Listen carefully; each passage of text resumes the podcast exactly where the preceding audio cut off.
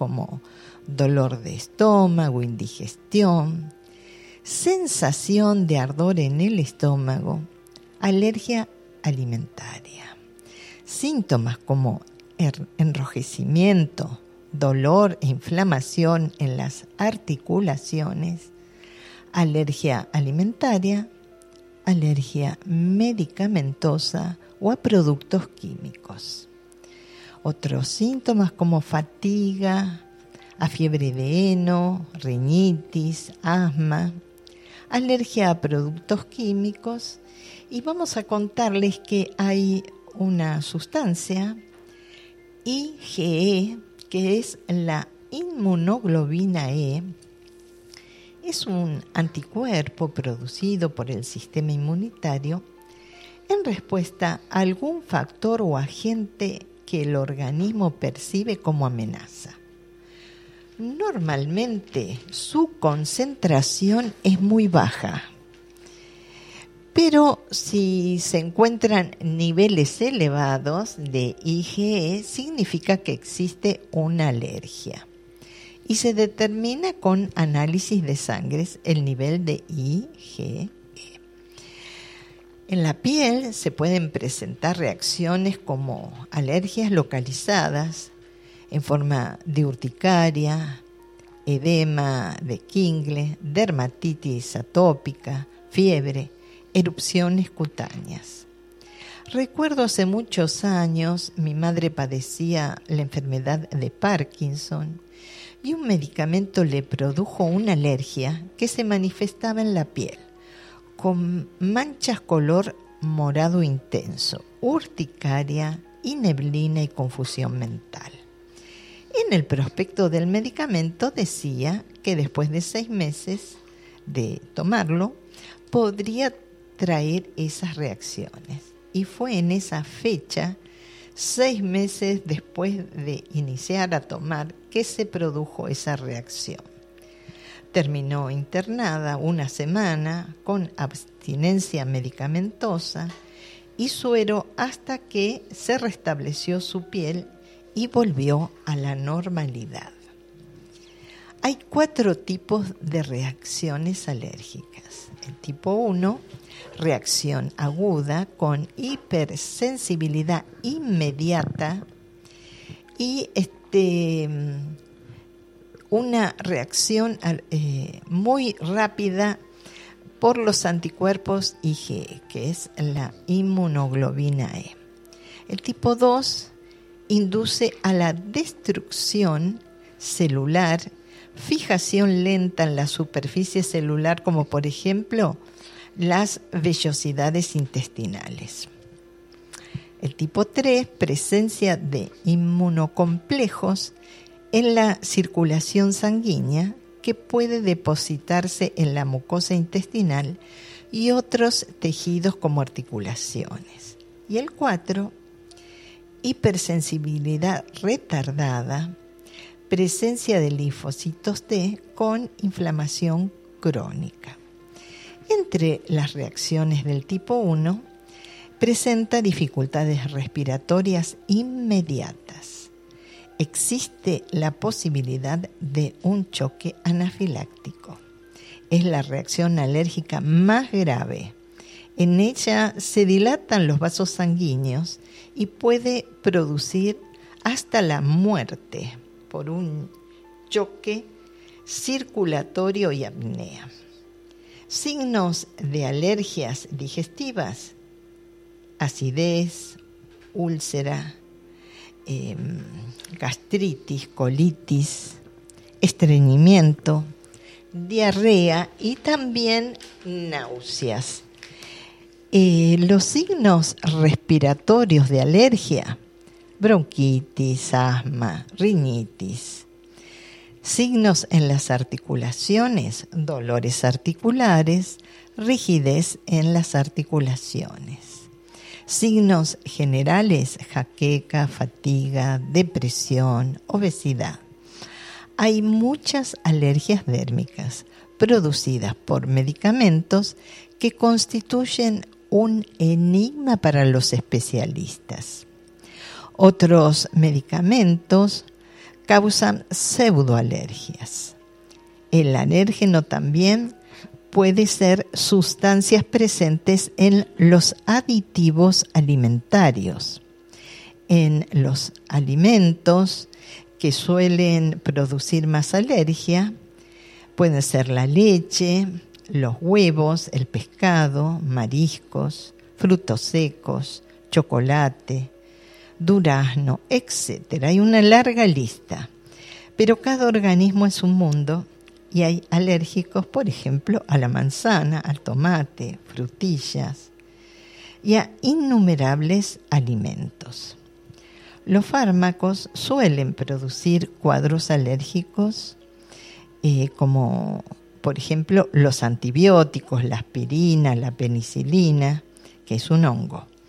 Y bueno, también suelen desencadenar cuadros de alergia y las vitaminas y los anestésicos locales se encuentran en este grupo. De hecho, cualquier medicamento es un alérgeno en potencia, ya que esta reacción depende del metabolismo de la persona. Esta posibilidad se incrementa enormemente si se abusa de su consumo el efecto que tiene en el organismo un choque anafiláctico grave, es decir, una inflamación generalizada que provoca problemas respiratorios, pérdida de la conciencia e incluso puede llegar a la muerte. El choque anafiláctico es poco frecuente y afecta a varios órganos a la vez. Empieza con picor en la piel, enrojecimiento general, dificultad para respirar y acaba en un colapso cardíaco circulatorio. Como es lógico, requiere atención médica inmediata. La anafilaxis o reacción aguda y potencialmente mortal puede producirse por contacto como picadura de insectos o a determinados alimentos también.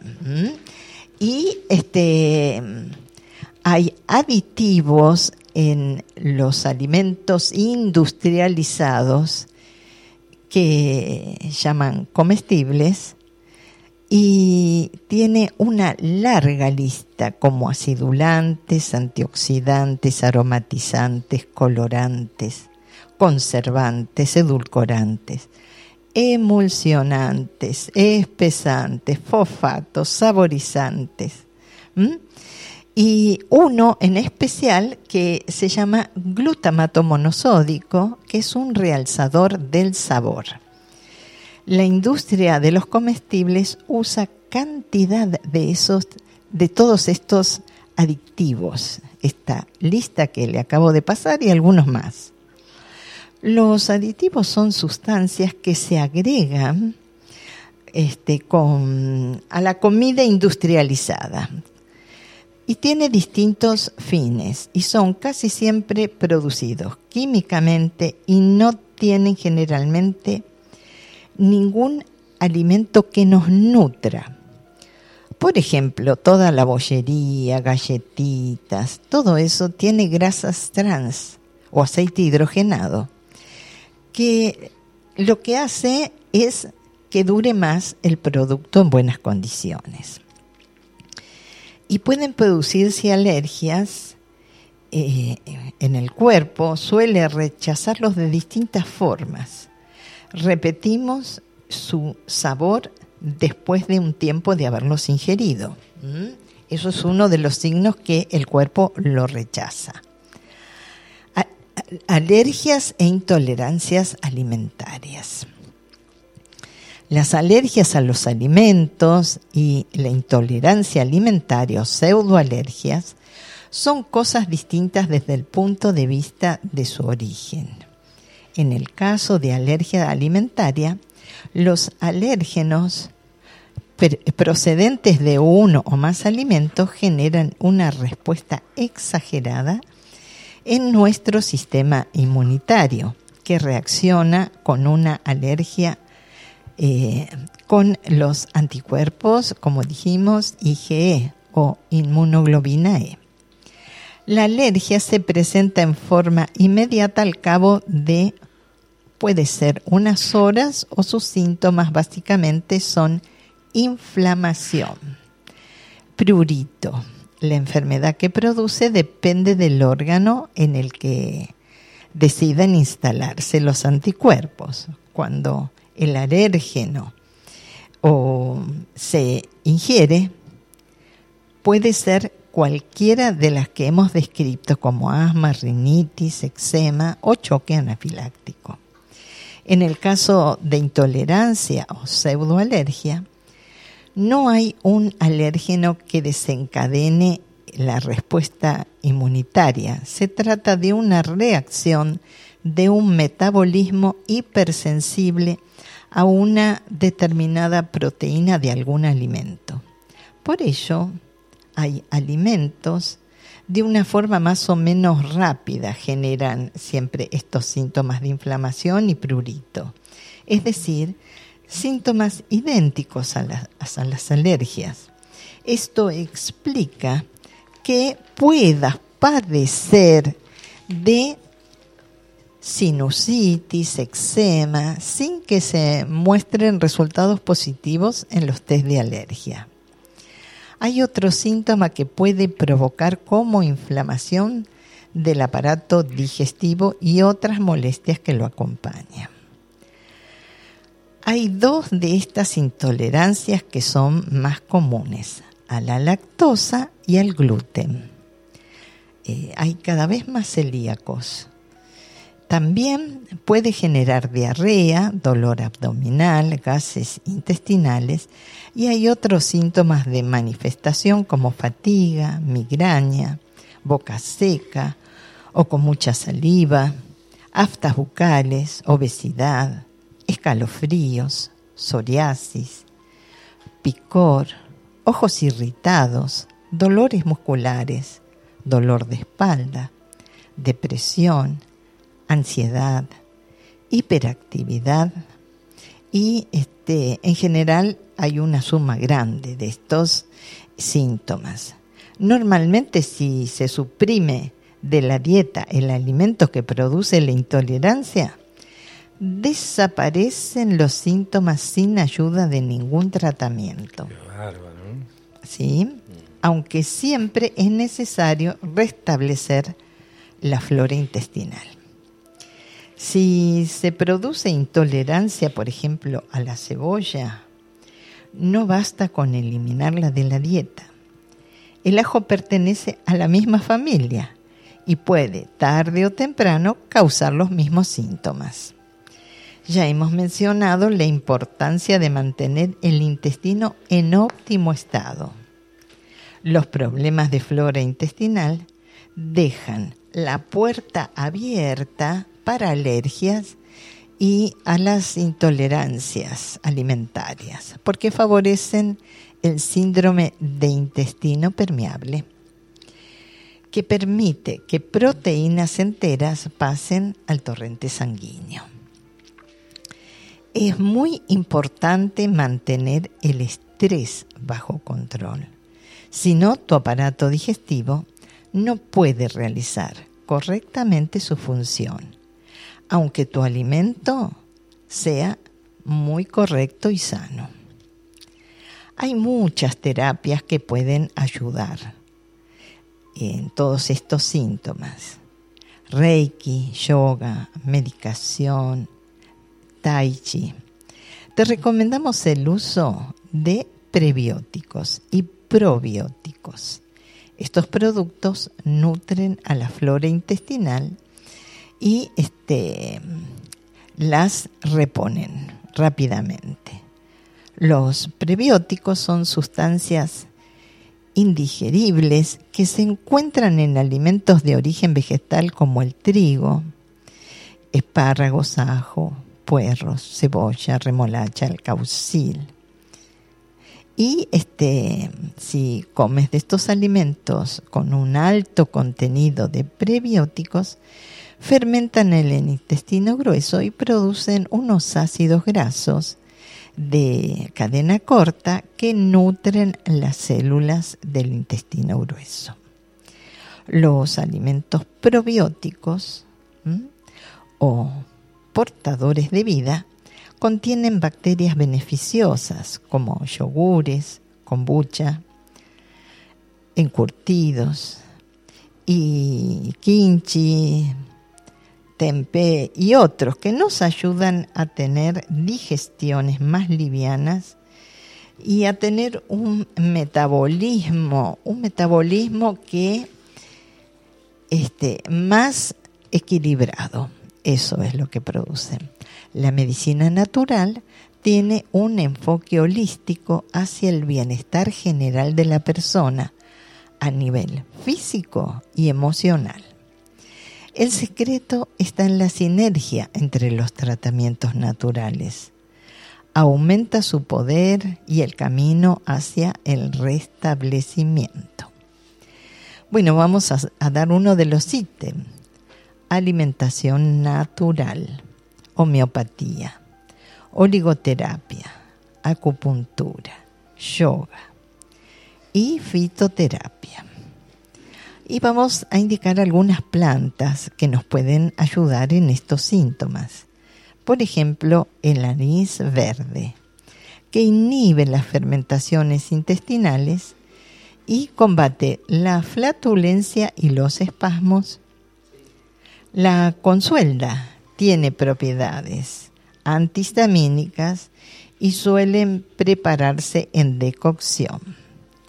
El zingo biloba es un reconocido antiinflamatorio y se suele consumir en tintura madre.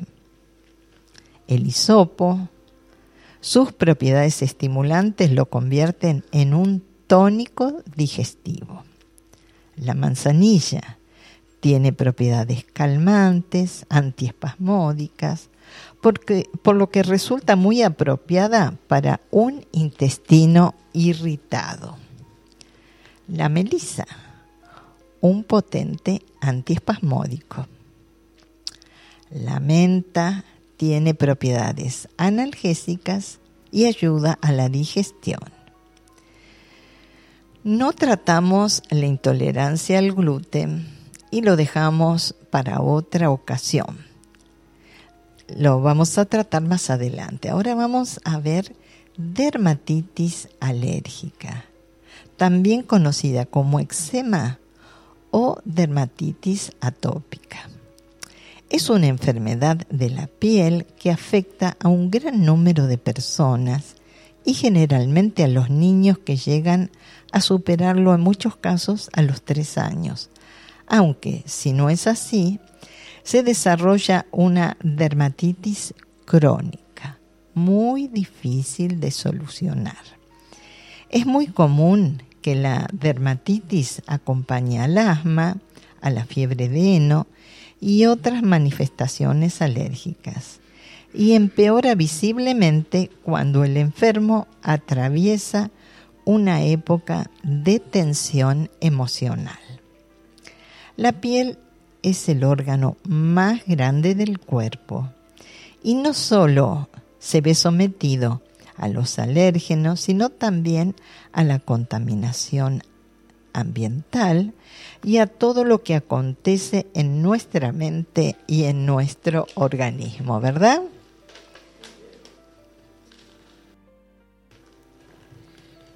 La medicina convencional desconoce la causa que origina este desarreglo en la piel.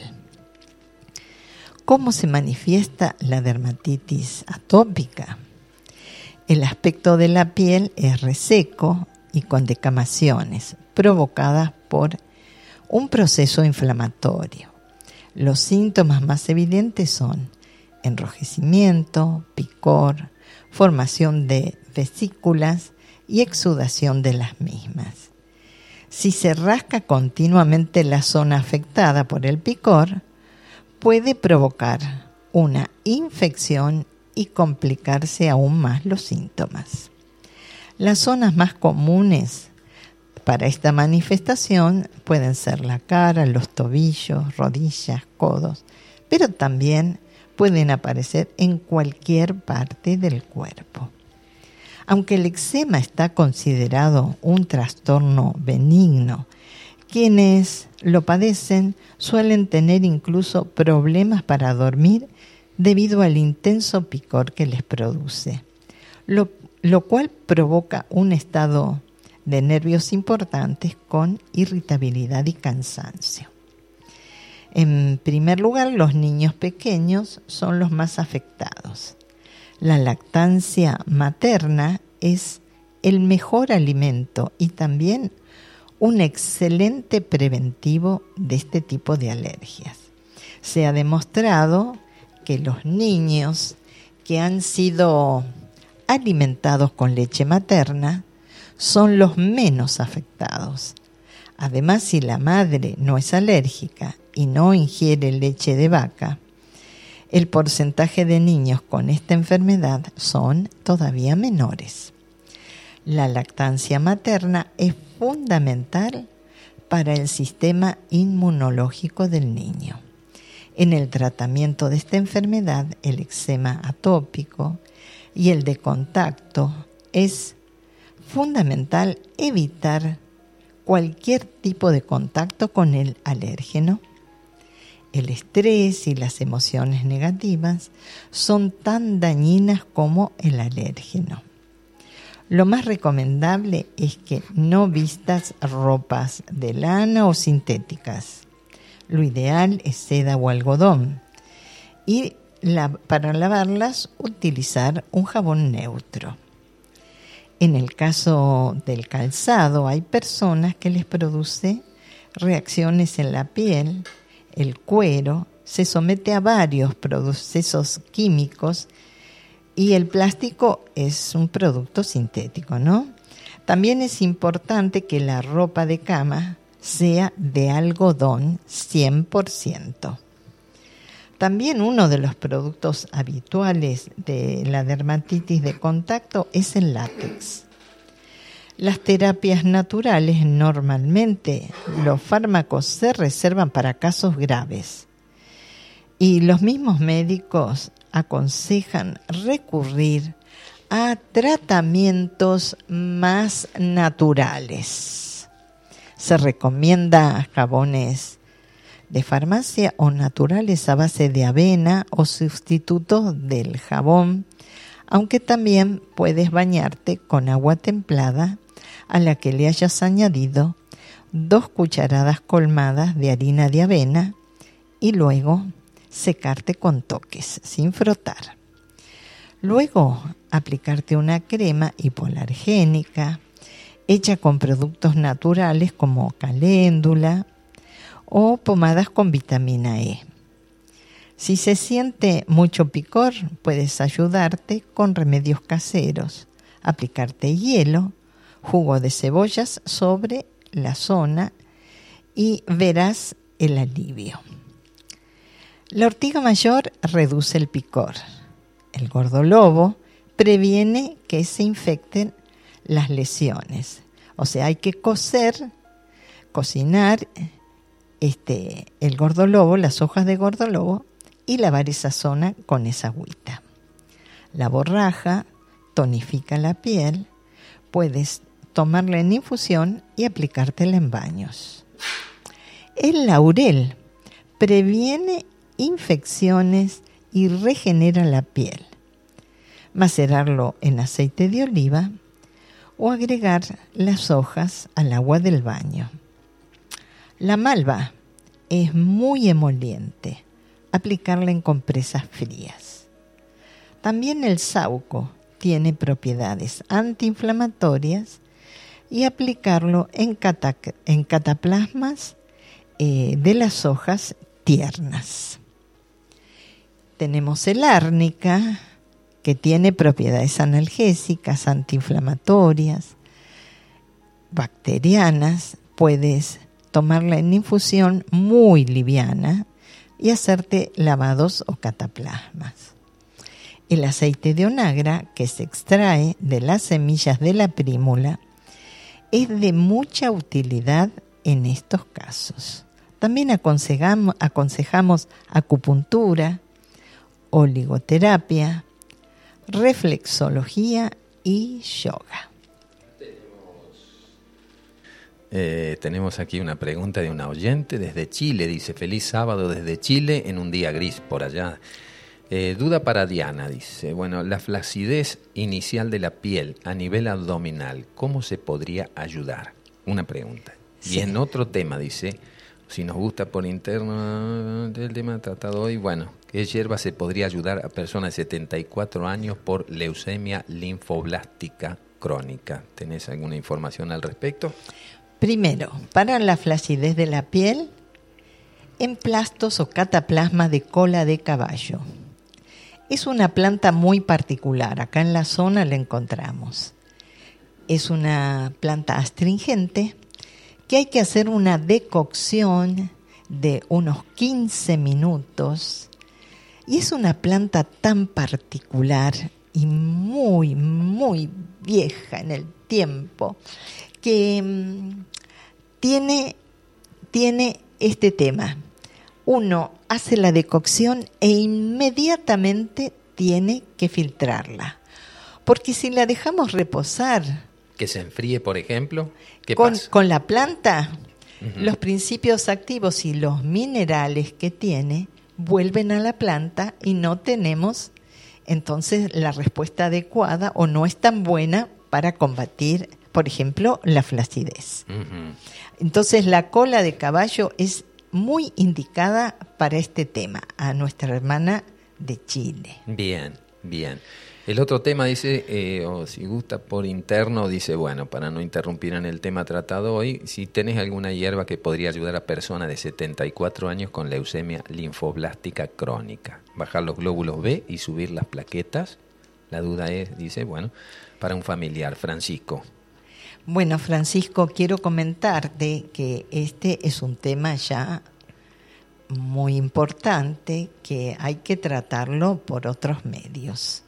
Tenemos eh, antitumorales que han dado respuestas maravillosas en distintos cánceres, pero no tenemos experiencia en este cáncer. ¿Mm? Sí, en otros tipos que han funcionado pero maravilloso y una respuesta muy rápida. Vamos, a investigar, ¿no? Vamos a investigar este tema y a ver qué podemos encontrar para combatir esta enfermedad. Bien, por privado entonces, Francisco, vamos a, después de investigar y asesorarnos también con algunos médicos amigos al respecto, este, te vamos a, tratar de poner en contacto para, para darte alguna respuesta a tu pregunta. Me despido con todo amor. Hasta el próximo sábado. Muchísimas gracias. Así pasó la columna fitoterapéutica con mi amada Diana Pereira. Hacemos esta pausita musical y escuchamos esto, lo que podría ser un himno de la nueva humanidad. Ahora vamos a cantar todos. Todos juntos, por favor. Gracias, muchas gracias.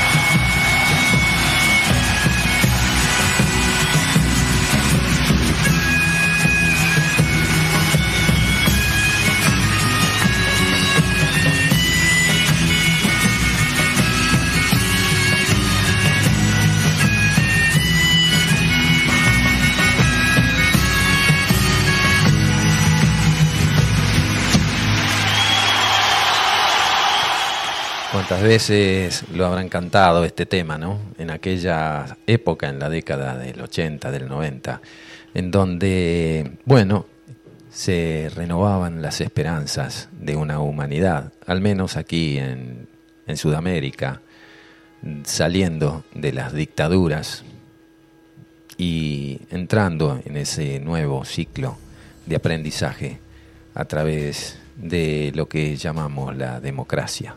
¿sí? Gracias dicen por aquí, 1111, la otra realidad aquí y ahora.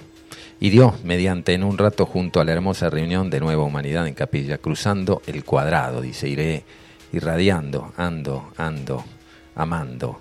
Andemos en gratitud y bendiciones. Gracias Radio Limón y Hermandad de Facu, Diana y quien les habla, toda la reunión de cada sábado. Bienvenida, anclada Nueva Humanidad. En unidad vamos, en unidad estamos, en unidad somos. Sol, solar, verdad. Manifestar, manifestar todo este amor. Gracias, Malvi, Teresita, ¿eh? cruzando allí las sierras para ser parte de esta movida. Muchas gracias, muy feliz de